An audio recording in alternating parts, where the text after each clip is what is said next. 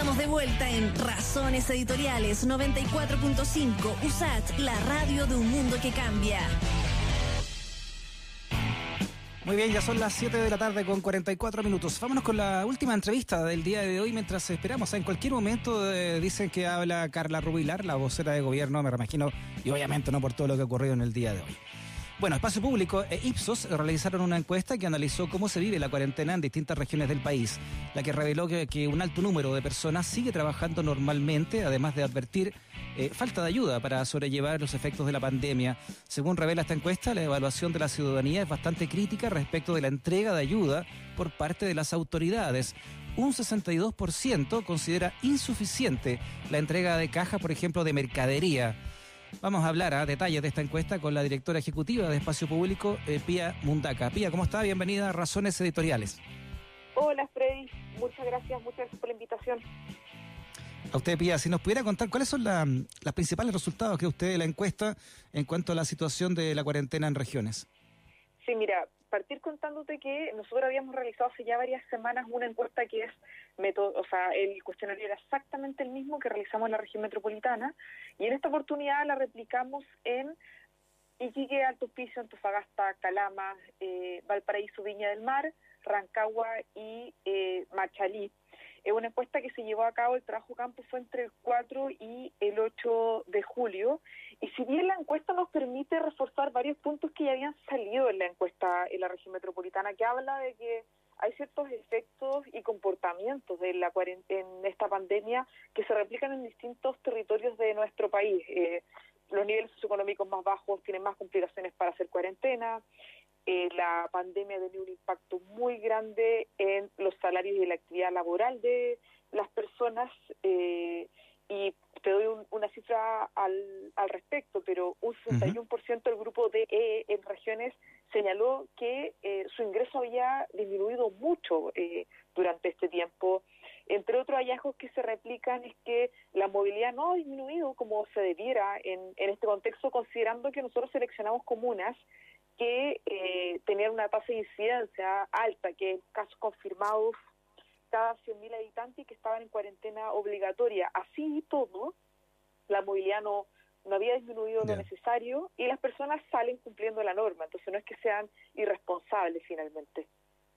Claro, este grupo DE son, eh, están ahí, bueno, E es como la indigencia, ¿verdad?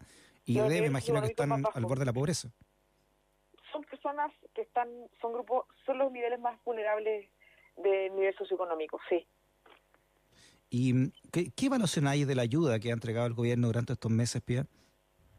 Mira, eh, es súper importante vincular esto con el dato que te señalaba de eh, el impacto que esto ha tenido en el ingreso. Eh, la crisis ha sido muy profunda y esto también en la encuesta en regiones se, se está súper vinculado con la región metropolitana. La magnitud de los beneficios estatales no se condice con la dimensión del daño económico que han vivido las personas y su evaluación es muy deficitaria eh, el 44% de la población señaló haber recibido algún tipo de ayuda del gobierno o el municipio durante la crisis sanitaria.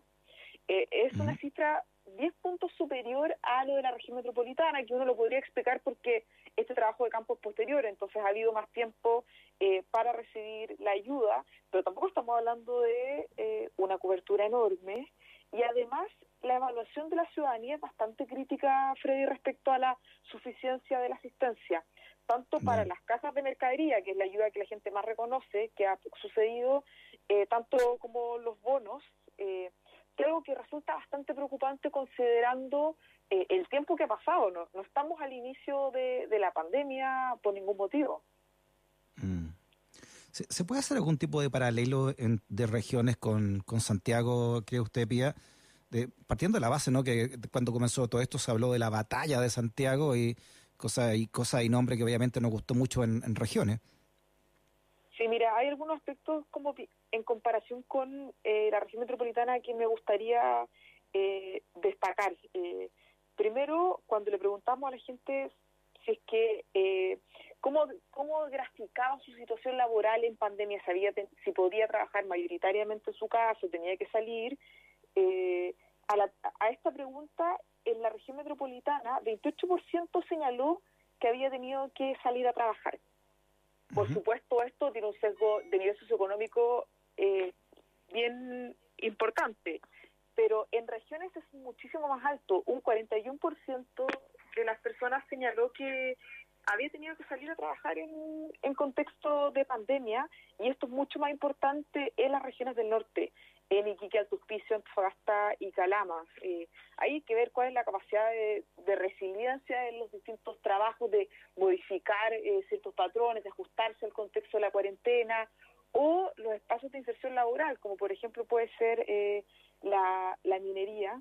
Otra diferencia que nosotros destacamos eh, tiene relación con el tipo de medio de transporte que usan las personas para movilizarse. Te doy estos detalles porque creo que son aspectos muy relevantes tanto para enfrentar la pandemia, la cuarentena, pero también para lo que venga. Eh, muchas veces las políticas son diseñadas desde la región metropolitana en un país tan centralista como el nuestro y consideran y no consideran todo lo necesario eh, las particularidades de cada territorio y por ejemplo en en las formas que se usan las personas para moverse, en, en Viña del Mar y Valparaíso, un 48% lo hace por transporte público, muy superior a las demás regiones. Entonces, uno tiene que considerar eso eh, para ir tomando medidas y la mejor pertinencia eh, de las políticas públicas, por supuesto. Claro. Eh, en cuanto a la, a la, movilidad de las regiones, ¿hay algún tipo también de, de, de parámetros que pueda comparar las causas de una movilidad y otra? Santiago respecto de regiones o una región respecto de otra?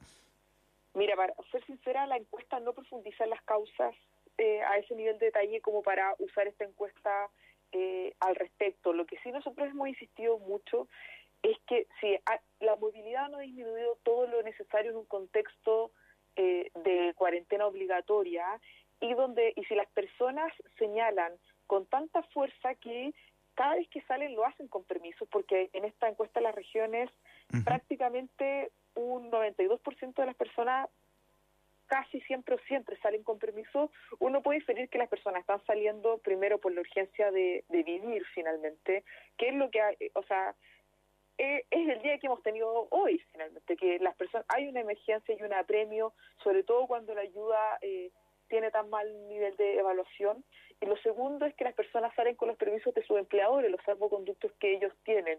Y al respecto, obviamente, nosotros llevamos varias semanas en esto, ha sido solicitar eh, persistentemente que las comunas en cuarentena, que están en situaciones complejas, eh, por el control de la pandemia, con sistemas de salud muy estresados, es que lo que es, que funcione realmente lo que es esencial. Y en una crisis de estas proporciones no todo es esencial. Eh, si estuviéramos en normalidad, nadie estaría encerrado en sus casas. Eh, pero, pero hay harto que se puede, puede echar mano.